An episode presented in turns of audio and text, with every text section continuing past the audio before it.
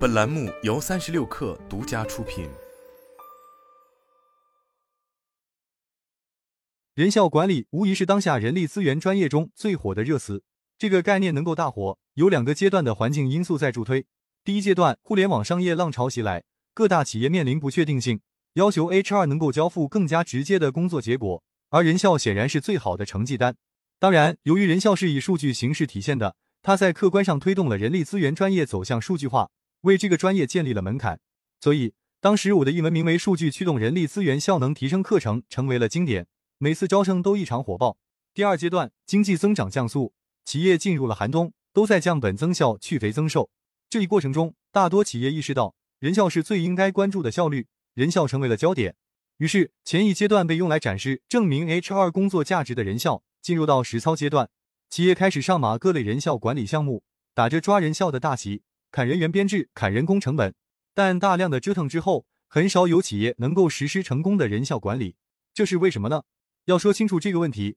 我们首先要理解两个口径的人效，一是宽口径人效，这是现在大多数人理解的人效，也就是用业绩数据除以人数或人工成本，它解决人力资源总量的投放问题。换句话说。我们有了公司整体和各业务条线的宽口径人效标准，就可以根据业绩预期为他们核定人力资源投入。二是窄口径人效，我称其为核心人效，就是现在绝大多数人忽略的人效，也就是用企业业绩的北极星指标除以核心人才仓。其中，北极星指标是企业所有业绩数据中最内核的部分，而核心人才仓则是人才群体中最内核的部分。这个指标解决人力资源工作如何承接战略的问题。换句话说，有了核心人效指标。我们更容易找到人才队伍状态提升的关键，并定向投入。大多企业从方便工作的角度出发，实施了先宽后窄的人效管理。首先，确定财务预算，明确下一年度公司整体和部门局部分别能用多少钱。其次，再从财务预算中划拨人力预算，明确下一年度公司整体和部门局部能在人力资源上用多少钱。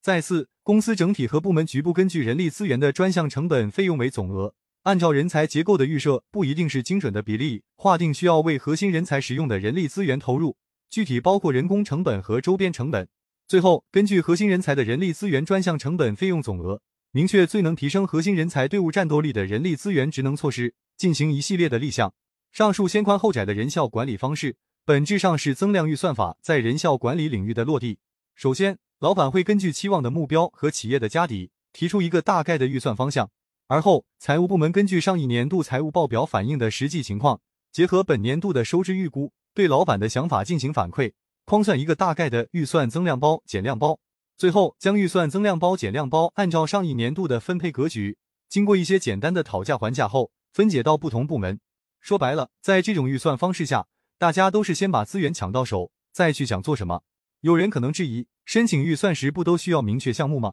但事实上，申请预算的部门通常不会在这个阶段认真梳理工作思路，并形成精细的计划，甚至公司整体在这个阶段也不会认真梳理战略思路。等到预算申请下来了，企业又只能在预算范畴内推动工作，除非上级领导提出新的公司思路或要求，并愿意给予预算外的资金划拨。大多情况下，预算初期的懵懵懂懂会延续到财年终结。总之，以确定总量为目的的预算方式，本质上是在鼓励编制预算的部门编故事。而不是鼓励他们找出路。如果按照这种思路，要进行真正的宽口径人效管理，即按照各类业务的增长预期来投入编制和人工成本，几乎也是不可能的。因为宽口径人效管理的核心要点在于基于战略盘点业务单元的重要性，并进行更加合理的人力资源总量投放。而上述思路里，人力资源总量和拆分逻辑都会向上一年度看齐，根本没必要用宽口径人效来衡量。于是，大多企业基于宽口径人效进行的人力资源预算，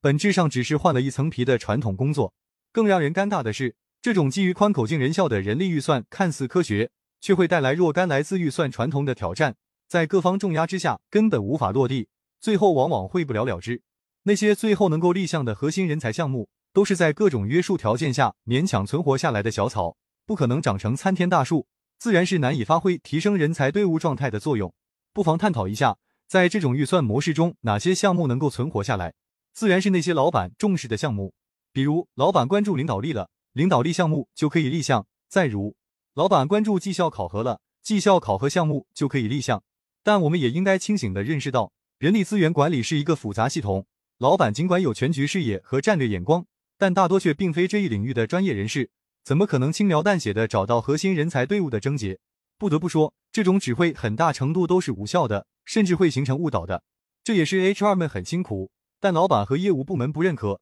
最后 HR 很伤心的原因，因为他们做的那些项目大多都是错误的。这种浮在表面的运作方式，让他们越来越远离了真正的价值创造，越来越平庸化。很多人认为，人效管理是 HR 们通过数据壁垒建立自己专业性的最好机会，但在实践中，人效管理仅仅为 HR 们带来了一时的话语权。大多人效管理项目都是浅尝辄止。于是由 HR 问我，穆老师，人效管理真的是可以落地的吗？我的答案是，人效管理完全可以落地，但却不能仅仅依靠人力资源部，因为它就是一种需要一把手亲自上手的组织变革。况且，这种变革甚至涉及到要改变企业传统的预算模式，难度可想而知。在我们经历的咨询项目里，要突破这些难点，必须通过精心设计的技术手段来实现平滑过渡。这可不是某些专家宣传的特效药逻辑。如果有企业想引入一个咨询公司，简单讲授一套方法，而后就快速落地，并把人效提升百分之二十至百分之三十，这种想法未免太过天真。